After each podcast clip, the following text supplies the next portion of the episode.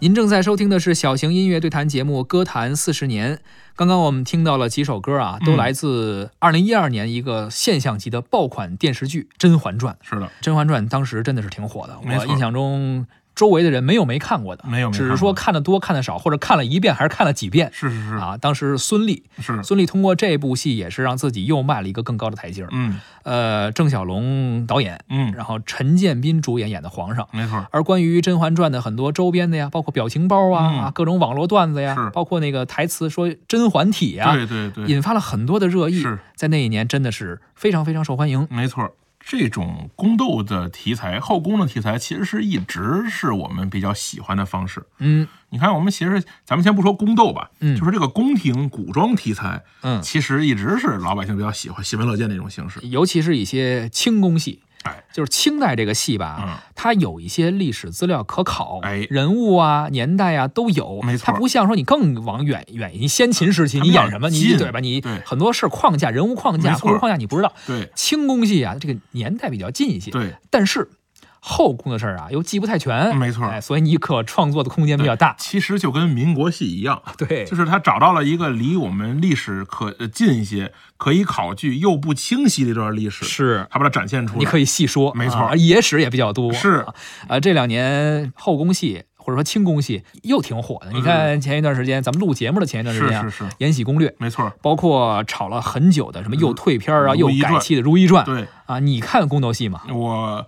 蹭着这个家里人看两眼。也关注关注哈。啊对啊，你感觉怎么样？我觉得现在的这个咱们叫宫廷戏吧，咱们不能一一把都叫宫斗戏，是吧？你宫斗戏的时候，我觉得纸牌屋也算宫斗戏，好吧，是吧？咱不能这么算，这叫宫廷戏吧。宫廷戏，它和这个前前前前几段时间这个小时候咱们看的琼瑶阿姨的那部分《还珠格格》什么不太一样，嗯啊，因为那个时候呢，就是你其实啊，所谓的后宫戏，咱们现在主要说的不是后宫戏吗？不是咱们当年看二月河老师写的那一部分，呃对，那部分呢是前面那那那部分，呃对，是以皇上为主要形象的写的，等于是前朝的事儿。哎，就是不是前屋的事儿。呃前朝或者说皇上，可能你私访也算是皇上的事儿哎啊，对，是那私访那个已经是不不太入流了啊。对对对，就是主要还是以皇上和皇上身边的哥们儿们为主线，是吧？是看过很多那样的作品，是那样的作品呢，主要展现的是皇上和大臣们睿智、机智、勇敢、果断的那么一面嗯。啊，还有这个权力的无限至高无上和这个治理国家的这个纷繁复杂，什么平三藩呐，嗯，是吧？灭乱呐。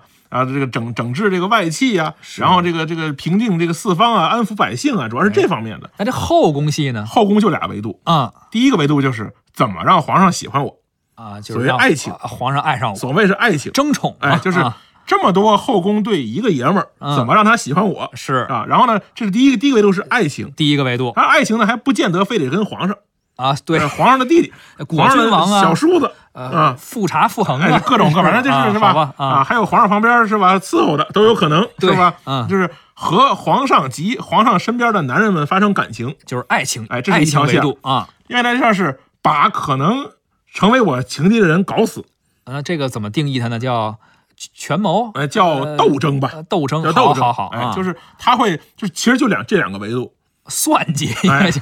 然后，但是呢，咱们啊。小时候看的那些所谓的后宫戏，啊，大部分呢是无限升华这个爱情的，爱情多，而且把这个把这个琼瑶阿姨的对啊，，把这个宫廷中这个妃子跟皇上的爱情弄得很真挚。嗯，啊，哪怕是一个这个边缘的，像《还珠熄灭格格》这样的一个角落里的人，他跟皇上的这个感情纠葛弄得很弄得非常真挚，是哎，然后呢，那这个如今呢，这个爱情好像并不是主线，对主线是为了爱情不择手段的那些斗争，或者你说的那个算计哎啊，这些反而成了主流是。啊。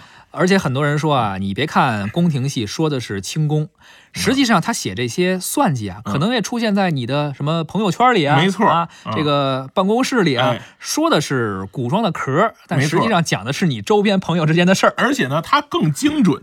就嗯。你看啊，你说爱情吧，男女都能看；嗯。你说说算计吧，可能男的看的就少点儿，嗯，是吧？就是它更符合女性观影的这个这个这个脉络对，啊。它它的维度呢，更倾向于这个女性的这个这个审美方式。而且今年特别火的《延禧攻略》，我不知道你看没看？我搂了两眼，它呀，除了这个爱情或者说争宠，嗯啊，还除了这个斗争和算计以外啊，我觉得它还有一条线，嗯就是它比较主打的，也是很受欢迎的一条线，叫打怪升级。啊，就是她是一个开始是一小白，嗯小宫女入宫，嗯为什么叫玛丽苏呢？嗯就是这个大女主玛丽苏光环一上身呀，是她就任何怪都不是怪，没错眼前的怪都不是怪。是是是，我就是那个要通关打 BOSS 那个。主人公，哎女主光环。这个和网络文学的那个思路是一样的，叫打怪升级泡美眉。爽文，哎，网络爽文，换到宫斗就叫打怪升级泡皇上。就是说现在大家生活压力可能都比较大，没错。啊自己现实生活中的很多不能够满足的一些小想法呀，嗯。通过看这个剧还不像玩游戏，你得自己费劲人家玩魂斗罗哈，四条命你干不过，您还得调一三十命，对，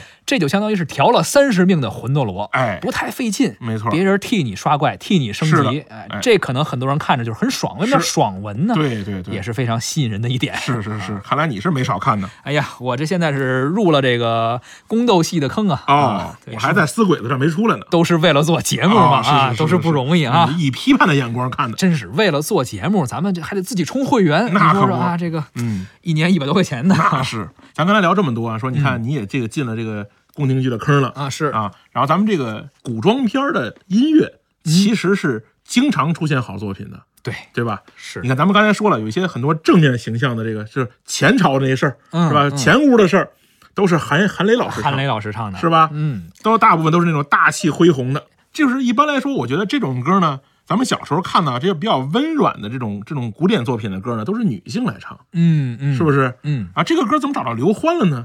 你会发现刘欢其实也唱了很多这个影视剧的这个主题曲、片尾曲对啊。他其实相比韩韩磊老师来说更细腻。他要对就柔软很多。没错，他的这个戏呢，这个歌都是他做的。嗯，他呢当年呢说这个写这个写这个作品的时候呢，他在休假，哦他媳妇儿看了这个剧本，他没工夫看。是等于呢，他爱人呢给他口述了这个剧本的内容，他爱人喜欢这剧哎喜欢这戏。啊，刘欢就有了这个音乐的样子，他就把这个旋律弹出来给他爱人听，说：“你看我这个旋律呢，跟这个你眼中的这个《甄嬛传》有没有类似？”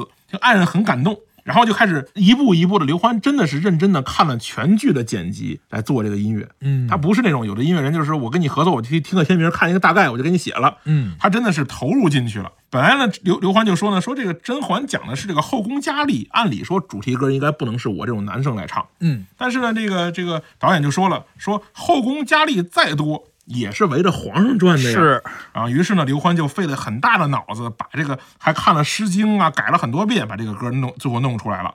然后呢，加入这些他对于这个里面的理解，呈现了非常好的作品。你包括后面几首这个、这个《菩萨蛮》啊，跟《红颜红颜劫》也是六幻的作品，而且这是一个旋律两两段词词曲，嗯哎嗯。用的用的非常好，而且找到了是这个姚贝娜，